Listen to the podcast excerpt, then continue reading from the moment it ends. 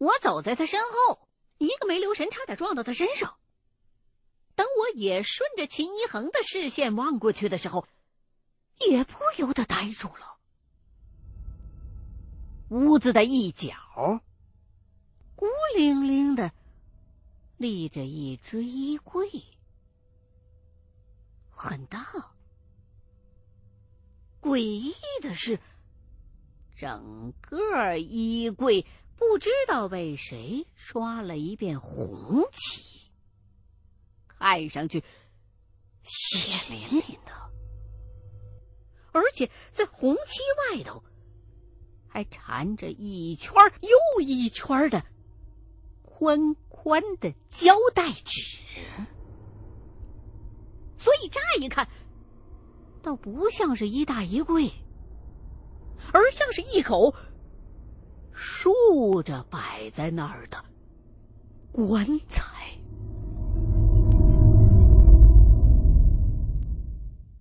秦恒叫我不要上前，自己走过去，贴着衣柜看了一遍，然后回过头来叫我去别的房间看看。如果别的房间没有东西了，那么。这大衣柜应该就是那个神秘人叫我们来这儿的目的。我接了命令，就去看了一圈。果然，其他房间都是空的。要说有不空的，无非就是厕所里边还留着浴缸和抽水马桶了。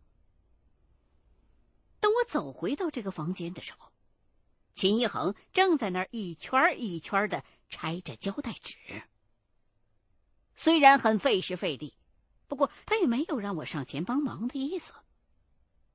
我也怕帮了倒忙，所以就在旁边站着等着。等秦一恒差不多把胶带纸都拆完了，他忽然又退了过来，告诉我说：“这个衣柜里边有东西。”不过他也不知道是什么，因为这个大衣柜显然是用来封住那个东西的。里边很可能还有辟邪镇宅的物件唯一的办法就是把这大衣柜子给打开。今天晚上，我们就留宿在这间卧室里，看看到底会发生什么。其实，秦一恒只是告知我一下而已，具体应该怎么做，还是要由他来决定的。我一看这意思，今天晚上得睡在这儿了，就寻思着得去准备点东西。秦一恒也赞同，说好了分头行事，他去准备晚上要用的东西，顺便买两个睡袋和一些吃的回来。我呢就负责在小区里边打探一下这个宅子之前到底发生过什么。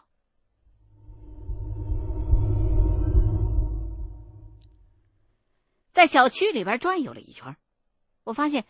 这里的绿化做的还不错，跟逛公园差不多。耗了一会儿，等太阳差不多要落山的时候，就开始有一些老头老太太陆续出来玩小区里的那些健身器材。我等的就是这个，立刻厚着脸皮过去跟那些老头老太太搭讪。人老了嘛，还是喜欢聊聊天什么的，所以呢，没费多少功夫，我就套出了一些信息。不过。这些信息听得我浑身一阵阵的发冷。据那些知道原委的老人讲，之前住在那套宅子里的是一对年轻的夫妻，应该是小两口。男方可能是个富二代，因为看不见他早出晚归，可是呢，从来就不缺钱花。小两口的日子过得相当的红火。可是自打那女主人买了一件很贵的狐狸皮大衣回来之后，家里头就出现了怪事儿。一开始，是女主人晚上会莫名其妙的听见哭声。她当时没在意，以为只是楼层的隔音不太好。可是时间长了，就又听见了一些若有若无的说话声。你细听吧，还听不清究竟讲的是什么。这对夫妻就开始害怕了，就在房子里头找原因。最后一致认定，问题就出在那件狐狸皮大衣身上。问了一些明白人，都说从皮子上来看，这狐狸不是圈养的那种，而是野生的，已经有一些修为了。无奈被猎人捕来做了大衣，心中必有不甘。夫妻俩一想，那就破财免灾吧。大衣虽然贵，可是在他们眼里也并不是什么太值钱的物件。两个人就说要把这大皮衣送人。因为之前这家女主人并不上班，平常呢在家里头无聊，经常出来到小区里边四处溜达，跟邻居闲聊，所以呢，他们家这件大衣的事儿。街坊四邻基本上都知道。在这个女主人说要把这大衣送人之后，没过几天，这小两口子忽然就人间蒸发了。又过了几天，就来了个搬家公司，把那家的家具什么的全都给搬空了。然后那房子就这么一直空到了现在。这事儿的确很蹊跷。我等秦一恒回来，就把打听到的事儿跟他讲了一遍。秦一恒听了，说：“这要是真的，其实啊，就不难办了。因为所谓狐仙，也就是我们常常尊称的胡三太爷或胡三太奶，只有在有形的时候，也就是活着的时候，才会对人类有巨大的影响。”通常这些有灵性的动物都可以通过修行摄人心魄，像我们总听说的狐狸、黄鼠狼、蛇、蜘蛛、蜈蚣，甚至连兔子都算上，都可以利用人类作为灵媒，也就是俗称的上身，也叫异种。可是这种上身，在这种动物死了之后，却并不常见。这个细究起来，用科学的方式来讲，其实，就是他们的脑电波能和人类产生一定的联系。而从玄学上来讲呢，是因为动物的魂魄虽然是和人一道轮回，可是所属的阴阳五行都有很大的差别。这种差别就导致了这些死后的灵物是掀不起多大风浪的。可是呢，这些也只是在通常意义上来讲。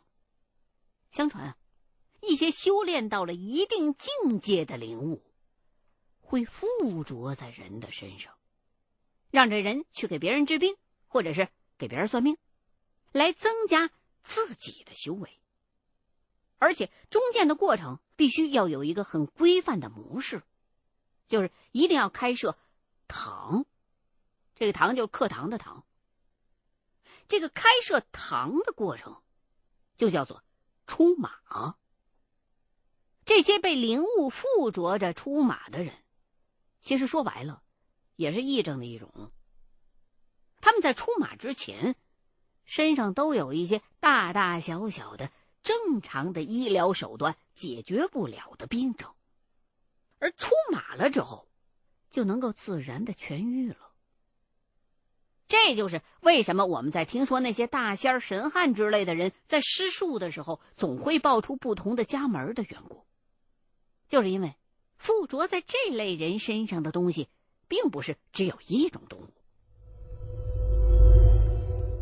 我听秦一恒林林总总的说了这么一大堆，说实话，我并没有完全听明白，只有他其中说的那句“不难办”，让我放心了不少。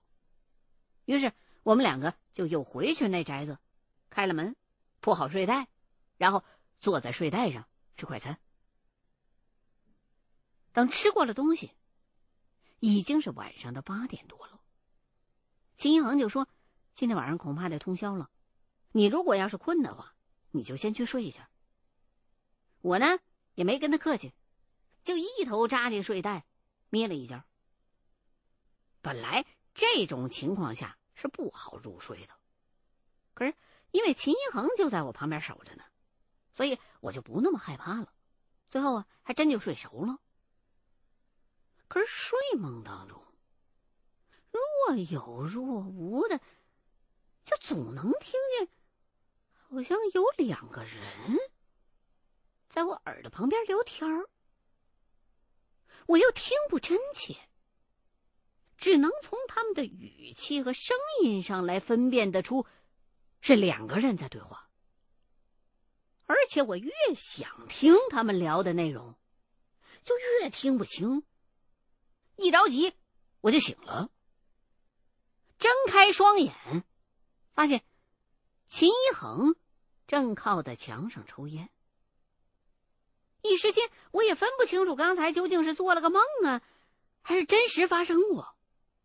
不过，看秦一恒的表情，挺平静的，所以刚刚我听着有人说话，那多半就是在做梦了。抬手看了一下手表，凌晨四点了，这再过一会儿天都要亮了。我就抬头去问秦一恒：“这眼瞅着天都要亮了。”你那边有没有什么发现呢？秦一恒摇了摇头，说：“再这样下去的话，咱们就只能把衣柜打开，冒险试一试了。”我一听，心想：之前那个人神神秘秘的让我们过来，恐怕事情不会就这么结了吧？可是现在又并没有什么事情发生，难道？是那个给我们发短信的人想帮我们。正瞎琢磨的功夫，秦一恒却站起身来，顺手塞给我两只鸡蛋，叫我一手一个攥紧喽。然后他又用什么东西地上撒出来一条线儿，让我站在线儿的这一边。一会儿无论有什么问题、有什么事儿发生，也不要过到线儿的那边去。要是感觉有东西想上你的身，就咬住牙根，双手使劲的攥住那鸡蛋，千万别让鸡蛋掉地上。他准备开着大衣柜了。说完，秦一恒就一步跨到衣柜旁边，手摁在把手上，就开始往外拽。他的行动太突然了，我完全没有思想准备，只能暗骂了一声，一步退到线后头，双手紧握着鸡蛋。紧张的看着他。一开始，他开的很小心，大衣柜门只是被轻轻的拽开了一条小缝。秦一恒稍稍的停顿了一下，深。吸了一口气，然后猛地直接拉开了大衣柜的门那一瞬间，我下意识的就闭了一下眼睛，生怕从里边冒出一个已经干瘪了的死尸什么的。门打开之后，我们俩不约而同的屏住了呼吸，一动也没有动。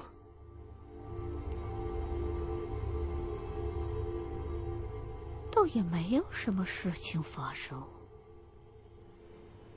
秦一恒打亮了手电，朝衣柜里头招了过去。我借着光亮，看见里头果然挂着一件皮草大衣。秦一恒一时也没敢伸手去摸。而是先用手电光仔仔细细的扫了一遍衣柜的内部，见除了这件大衣之外，没别的，就大着胆子伸出手去，想把那件皮草大衣摘下来。就在这时候，忽然从衣柜里边传来一个声音，像是一个人在说话，声音很轻。不过，在这个空旷的宅子里，还是显得特别的刺耳。我一听，顿时就慌了神儿了。这个声音就是我梦里头的那个，难道我？不是在做梦。这件皮大衣会出声。秦一恒显然也听见了，连忙后退了两步，歪着头，似乎在等那声音再次传出来。可是，衣柜里却又安静了下来。我连忙告诉秦一恒：“这个声音我刚才睡觉做梦的时候，在梦里边听见过。当时是有两个声音在聊天可是内容是什么我没听清。我很紧张，也不知道是不是表达的清楚了。”秦一恒听见我的话，就扭过头来冲我喊。妈的，两个声音聊天，这柜子里面锁的不止一个。听他这么一喊，我彻底慌了神了，在原地跑也不是，站也不是，六神无主。多亏胆子最近练的大了不少，心里头还记挂着手里边的鸡蛋可千万别弄掉了。我正不知所措的功夫，金一恒已经退回到了我的身边。告诉我，这地方咱们现在不能待了，得立刻出去。说完，我们俩也没工夫再收拾东西，跌跌撞撞的就往门口跑。宅子应该是很早之前就被关了总闸，所以没有电。而这时候，因为跑得匆忙，手电光也照得七上八下的。我们从这间卧室冲到门口，也就几步远，但是却走得并不顺利。等我跑到大门口的时候，一回头才发现，不知道什么原因，秦一恒还没出来呢，就急忙冲里边大喊了两声。秦一恒却并没有回应。我心说这下死定了，难道秦一恒被撂在里边了？这时候我是彻底进退两难了。这宅子里头现在不知道到底有什么东西，我又不能撇下秦一恒自个儿逃命，又望了里边的卧室一眼。秦一恒之前拿着的那只手电还亮着，不过从光线的指向上来看，那光源是静止的，好像是已经掉到了地上。这显然不是一个好现象，因为秦一恒绝对不会平白无故的把手电丢到地上的。况且那个卧室并不大，他就是爬这么长时间，怎么着也爬出来了呀。这么一想，我就更害怕了，腿开始发软。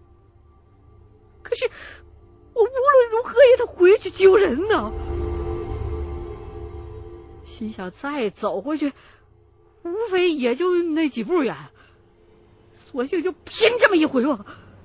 秦一恒平时总说我命硬，这时候还真的检验一下了。我决定容易，真要迈开步往里头走，我却心里边还是直发虚。走了一步，就站下了。又做了一个深呼吸，他又狂奔了几步，冲回了那间卧室里头。刚一进门，一眼就看见秦一恒正躺在地上，像是已经没有知觉了。我连忙把鸡蛋揣回到兜里，用手拍了他一下，他还是没有反应。我不敢多耽搁，慌慌张张的拾起手电，扶起他就往门外走。秦一恒看着并不健壮，没想到扶起来还真他妈沉。这几步道走的我差点没背过气去。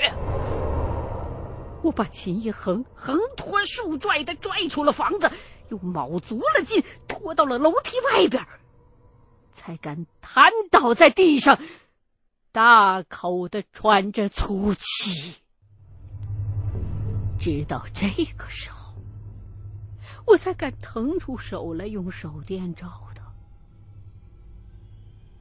手电光的照耀之下，很明显的能看见秦一恒的额头上肿了很大的一个包，都已经发紫了。我赶紧用手又去试了试他的鼻息，还有呼吸。哎，我这才把心放下了一半我就纳闷了，这么明显的外伤，怎么弄出来的？难道是在我刚才跑出来的时候，里头进去了什么人，把他给打昏了？我们俩刚才往外跑的时候，动静确实挺大的。如果有个人在背后偷袭他，只要是下手稳准狠，恐怕我还真不容易听到。可是这又不对了，我跑出来之后一直守在门口的，没有其他人从里屋跑出来。而这个宅子每个窗户上都装着防盗窗啊，虽然说是一楼，可是也没有跳出去的可能啊。不过现在也不是想这个的时候，我拍了拍秦一恒的脸，想看看能不能让他醒过来。